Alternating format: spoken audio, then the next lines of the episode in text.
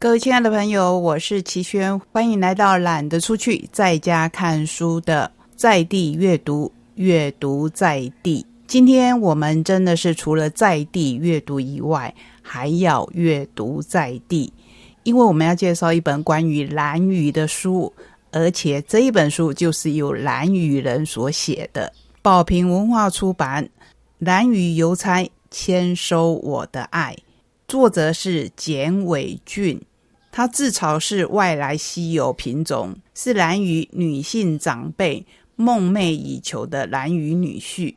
因为恋上了远在九十五公里外的达悟姑娘，一句“我也想陪你回去”，便带着排湾族的气息登陆这一座岛屿，展开从未想过的浪漫小岛生活。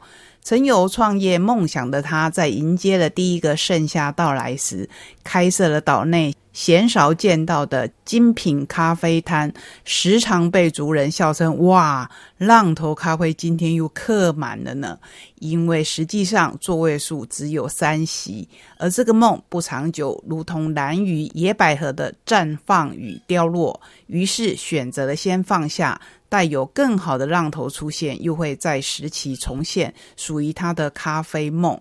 现在他是岛上最热情的尤物士。哪怕是与收件人一面之缘的偶遇，或是忙于农作的村民，他总是能够将手中的邮件稳妥的交给对方。曾经荣获一百一十年度台东邮局杰出外勤人员。放下了咖啡梦以后，他就拿出当年考上大学的精神，从早到晚埋首苦读，考上了邮差。现在是我们台东兰屿岛上的邮差，我要特别感谢季如，趁着到兰屿的旅程，特别安排的专访，听看看兰屿的邮差，也就是本书的作者简伟俊现身说法。我后来进邮局才知道，说原来离岛邮差这么忙碌，然后要做的工作其实真的非常多。重点是兰屿就有两个邮差，要负责全岛。除了是要送信件之外，你还要去接邮件，比如说机场的邮件跟港口的货运进来，要去搬东西这样。所以说，你其实真正送信时间没有那么多。你其实到头来，其实你要很认真的去规划，说你每天要的工作计划是什么，你才能够很顺利的把信慢慢的消化掉。是。蓝屿邮局目前是只有一间邮局嘛？对。有几位员工，然后在邮务的工作上，刚你说两位。对，就两位。哇！所以整个邮局多少员工？蓝屿邮邮局的话，只有四个人，两个窗口人员，一个经理跟经办嘛。然后我们邮务的就是就两个邮差而已。所以两位邮差共同要负责的全岛就是接邮件。对。送邮件、接邮件，还包括机场跟港口。对对对，然后还有我们岛上要寄出去本岛的信件，都是我们负责。嗯哼。然后还要处理一些我们村民在使用邮物的，比如说一些问题啊，售后服务啊，比如说他寄信出了什么问题，有什么缺失出现，我们要去帮他处理都有。在蓝园场遇到就是说，哎，我的女儿寄了一个多月的信，怎么都还没到？可是你问他说你有没有邮件号码？他说我没有呢。这样很常遇到这种问题。我通常会比较去细问对方说，那你有没有你收件地址或者你叫什么名字？我帮你翻看看那一叠邮件有没有你的东西。请问你们两位邮差要轮流负责窗口业务吗？我们两个邮差是专门跑外面的外勤人员。那蓝宇比较特别，是偶尔也要去协助经办去处理储会的事情。哦，对，是这样的。我觉得离岛是一个很不方便的一个地方，其实大家都知道。可是。像邮局的话，我觉得不方便，可是同时我学到很多东西，比如说你窗口的东西会了，那你投递的东西也会了。所以说，当你同事有问题的时候，你可以当做一个替补人员站去。所以，真正踏入蓝屿邮差的职涯之后，发现跟你的想象完全不一样，有点不太一样。我当初超级好笑的，我去考那个复试的时候，我就跟我太太讲说：“哎，老婆，我一定要让那个面试官。”看到我眼神散发出那个百分之百的热忱，然后后来刚进到蓝屿邮局，那时候过渡期半年嘛，我有时候排信排到半夜八九点，甚至有时候最晚是十二点，就开房门，我就问老婆说：“哎，你的眼睛还有热忱吗？我说好像有点消灭这样。其实就是因为那初期真的太累了，所以说跟想象中的点落差。请问你踏入蓝宇邮差这样的职涯人生之后，到现在几年的经验了？已经将近快六年了。六年的当中，你有没有后悔过？我觉得没有后悔呢，反而是越期待说想要上班的日子到来。在当邮差，其实你发现到很多，比如说你工作上得到的一些回馈，反而是你人生中的小小的成就感。嗯，对他去 push 你，你想要做更多，或者是说，当你有更多时间的时候，你想要去创造不同的价值。是，对对对。再怎么累，你不能把信件搞。所以说，我们都非常小心，甚至有时候你也知道，蓝有时候东北季风很大，我们其实都很保护邮件，不管它是平信还是挂号，我们都不希望它被风吹，我们都会想办法去把它捡回来。这样，对我来说算是一个使命感，因为觉得在蓝屿久了，我觉得大家都是像亲戚一样，那他们的东西等同说是我的家人的东西，所以说我有必要去帮他们守护这一块，比如说信件，他们觉得很重要的东西，包裹一样。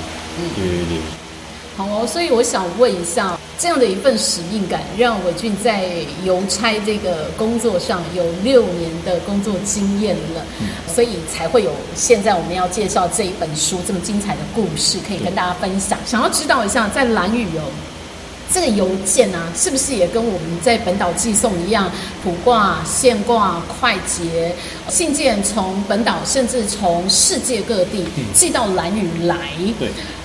通常，你说邮差要到机场、到港口去接信，所以我们寄过来的信件会是用什么样的方式？是搭飞机过来，还是搭船过来？是用什么方式投递？是怎么样的区别？还有，刚刚也提到一个很重要的重点：东北季风，对，在蓝屿是一个很大的天气的影响。对，没错。这样子的一个送件的时差，是不是有蓝雨的时区跟本岛的时区是不能够相提并论？大家知道，在蓝雨的话，其实很多你有想要做的计划，可是真的赶不上变化。其实蓝雨没有真正的快捷区，它只有一般是限时区而已。刚刚你提到说，我们的信件到底是坐飞机来还是坐船？其实坐飞机都是小东西，因为机舱的容量有限嘛，所以它一般是信件。跟小包类东西，重要东西，它会寄飞机这样。我们较大型体积的东西，像是包裹，都是寄货船，而不是客轮哦。因为很多村民就跟我讲说：“哎，有船啊，为什么你说东西没有进来？”可是我们是只有配合一家货轮，对。而且他们都以为说我的信件给窗口之后，都一定会出去。可是蓝雨呢，要看天气。如果天气不好，飞机就会停驶，航班就会停开。所以就必须要等个两三天，甚至那时候等过更久，是一两个礼拜都有。有一些不是让我看到比较感动，是有些老人家把他们自己种植的地瓜、南瓜或者蔬菜寄到台湾。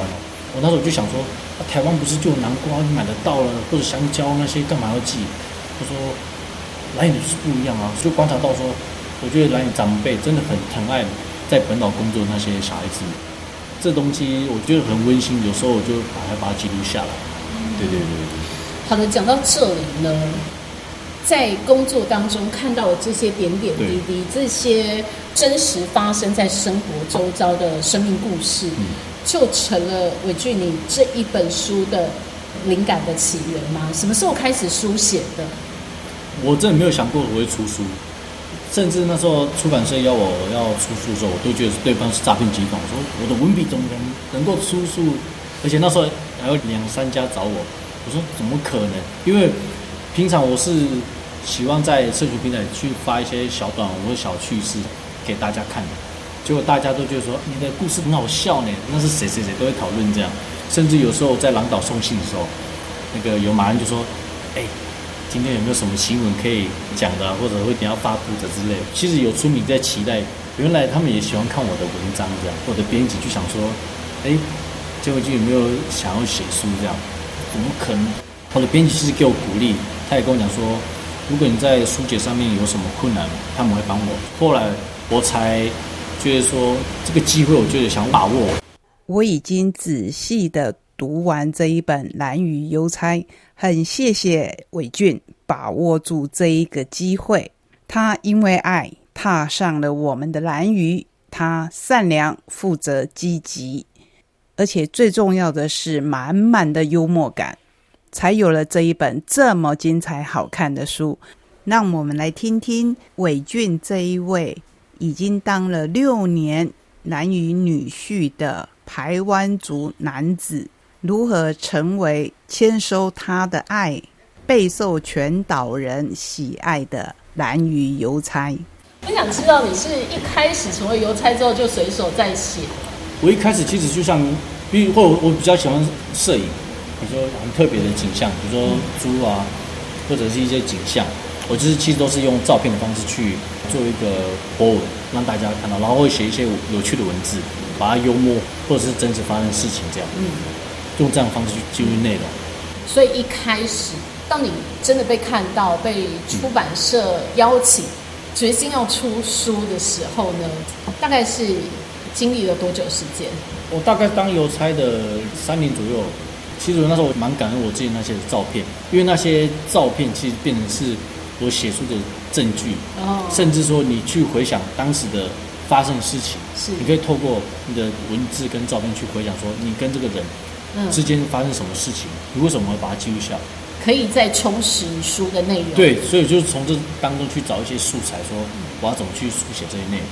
对对对。这样说起来，你从开始整理自己的随手记录，整理自己的照片，到真正的这一本书，二零二三年的五月正式出版问世，还真的磨了很长的一段时间喽。我大概这本书写了三年吧，因为当初我一开始写之后是。我答应我的编辑说，我每个礼拜应该都会写出一个文章给他。当时可以写写到七八篇就停下来说，哎，好像真的有点困难，没有想象中那么好写。其实回顾看我以前的那几篇的最初的文章，架构也没有想象中那么好。那时候我一直在想说，我到底要去怎么写这本书，要怎么呈现？嗯。后来我就去研究编剧，我觉得写书应该就像编剧一样，我觉得我的故事就蛮适合用编剧的方式去呈现。就去找编剧的一些技巧，然后去套用到我的素材方面，所以才有这本书的内容出现。哇，所以呢，因为参考了编剧的技巧，对对对，在你的书里就有很多对话式的文字。对，没错没错。其实大家都喜欢看电影嘛，看一些精彩的东西嘛。你就是因为有一个事件发生，比如说有一方想要做什么事情，他碰到什么阻碍，那这就是这个事件。它就是一个吸引读者去看的东西，一个卖点，所以做很适合去刻画细节，嗯嗯，去讲出很多你你这个人遇到什么问题，或者是你遇到问题之后你要去怎么去解决，那就是你后面要怎么去用文字去铺陈这样，嗯，后来我发现说这编剧的技巧蛮适合我去书写这本书，所以你会看到说我的书为什么会有那么多大量式对话，是因为我用这方式去书写。可不可以说一下你写这本书的过程当中啊？想必太太一定是你的第一位忠实读者嘛？哎，哎，他有没有什么样的意见，或者是会不会给你一些批评指教？你讲到一个重点，我太太我在写书的时候，再从第一篇写到最后，我太太没有读过的读过的文章。太太她有讲过一句话，她想要等到我真的成书之后才看，所以我真正第一个读者就是我的编辑。我太太也没有看过的文章，而且我太太其实很替我捏一把冷汗，是因为其实你知道，以我的身份是蓝屿女婿，可是我是台湾族，嗯，他们其实会很担心说你写的东西，有可能蓝屿的会觉得你又在乱讲话，嗯，其实你知道，外面的人去写蓝屿的东西，其实有时候会引发一些话题性的东西，这样，所以他担心是这个，嗯，所以说我在写一些素材的时候，我都会去问我的岳父岳母啊。或者是问我的我的阿姨说，哎，为什么我们在某个文化或者在某做某些事情中都是这样做？嗯，所以你到时候你会得到一个很平均值的答案，就是往那个方向去。出版之后呢，有没有给你一些什么样建议或鼓励？他没有讲太多，只是我觉得他有感受到蛮骄傲的，说我的先生出了一本书，他很紧张，是如果蓝雨人看到这本书又是什么感受？嗯，可是后续我们有接收到一些长辈的回馈，就说，哎，终于有一个人。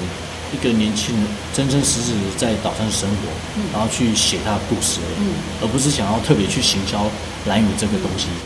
我觉得是那大家的回馈跟肯定，让我的老婆的心放下来说：“哦，还好我老公写的文字都通过这样那种感觉，所以说现在就有点放下心来，哎，可以安心了。这样的书是被在地的族人朋友肯定，对，算是这样。我还想问一个。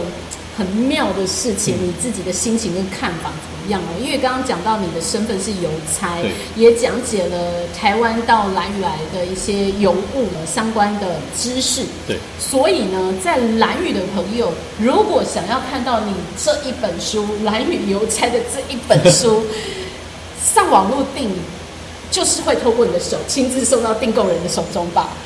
如果假设你是去网络上订的话，应该是有可能是我送的。对对对，而且像那天新书的话，我们来有个书店叫在海一方嘛，他的书竟然比我早先到，因为他是有写推荐序嘛，所以说出版社有送他书，然后我的反而比较晚到，我就说我说老板，你的书怎么比我早到？我的还没到哎，觉得很好笑，你作者的书还没收到，你反而是书店书先收到，所以说如果假设你是订书，有可能有机会，有可能是我送到了，对。好哦，所以也刚刚做一个非广告提示大家，如果你想要透过作者，也就是来与邮差亲自把《来与邮差》这本书送给你的话呢，要透过某特定平台比较有机会哦。在你书中所记录的这一些有互动的在地朋友的一些故事里头，我记得要问你，也是很为难你的一个问题，有没有哪一则或者哪一位的故事是让你觉得我们应该要先翻来看的？我觉得可以翻，比如说像第一篇的那个村有村民说，就是他们势力开始退化那个部分。我觉得大部分的读者看了那本书才知道说，原来南屿有这种状况。再就是独居老人这一部分，其实可以去看，就说原来我们离岛的年轻人外移到本岛工作，剩下几乎都是长辈。那这些长辈留在南屿，我觉得每天看他们这样的生活，其实我会觉得有点难过，说。这么老了，然后自己的小孩都不在，其实他们很孤单。可是同时我自己也在反省呢，因为我自己的我是屏东人，我来到离岛 当一个这么好的女婿，可是你把你的爸妈阿公放在屏东，其实我也也会难过啊。对，我看到那些老人家，我其实我会对他们非常好，就是同时感觉他我在对自己的家人那种感觉一样。对，你可以从那本书去看到说，原来蓝雨不只是一个。嗯，很美的岛屿，其实它有更美的人文文化在里头。透过邮差第一视角去发现，所以我觉得那本书其实可以大概去了解一下蓝屿内部的感情有哪些，跟族人的互动能够透露出什么兴趣，或者是说能够反映蓝屿有哪些大家都看不到的东西，比如说交通不便、医疗这些议题。对，因为当初。我在出这本书的时候，出版社的编辑跟我讲说，如果能够透过这本书去反映一些岛上的问题的话，得到改善，我觉得被大家看见是一种机会，说不定真的有人觉得说，哎，对啊，这就是这个问题要解决。对，如果我真能够为这个岛上做出什么改变的话，我觉得是运气好吧，被人家看见。对对对。其实也不能说运气啊，毕竟伟俊是很努力考上了邮差的工作，也花了六年的时间在这个工作岗位上头一点一滴的记录下你的看见，甚至在这本书的出版之前，你也磨了很久的时间。好，所以在目前现阶段，书出版了，咖啡的品牌也成立了。伟俊的人生在小岛这里，虽然是离岛是偏乡，但是真的过得非常非常的精彩。精彩，对对，没错。所以要买书、要买咖啡都不用在小岛找你，网络上就找得到了。好，网络上请搜寻伟俊的书，叫《蓝雨邮差签收我的爱》，或者是你想要环保一点，其实他们也有出电子书，你可以找得到。至于要找咖啡的话，你可以搜寻浪头咖啡。就可以找到我的咖啡品牌，都在网络上可以搜寻。对，没错。最后一个问题，问一下你这个书名的定名是你自己想的吗？还是编辑给你的建议？既然是有写到跟你太太的爱情，然后又写到跟族群之间的感情，签收我的爱，同时就包括这两种爱，我对太太的爱跟对这边族人的爱。所以说签收我的爱就是这样蹦出来的。对，他们讨论出来的，他们有去做选择。是，对，没错。那对你而言，这个书名你觉得如何？因为其实不管台湾族也好，或者是蓝语达悟也好。都是对感情的表达比较含蓄的原住民族哎，所以这本书直接赤裸裸的说定名“蓝雨邮差牵手我的爱”，你自己的感受还有族人们的回应如何呢？我自己觉得还蛮喜欢这个“蓝雨邮差牵手我的爱”。我出书之后，有演绎的感命让他们就开玩笑：“哎呦，蓝屿邮差牵手我的爱呢，签收我的心啊！”类似这种，他们就开玩笑，因为他们知道大家都划手机，都看到讯息。他说：“你有一本书叫《签收我带》，那就蛮特别。他们就会开玩笑啊，读者或者是居民在讲我的书了。其实我会非常兴奋，可是我又很害羞，这样就是那种感觉真的很奇怪，你知道吗？很特别。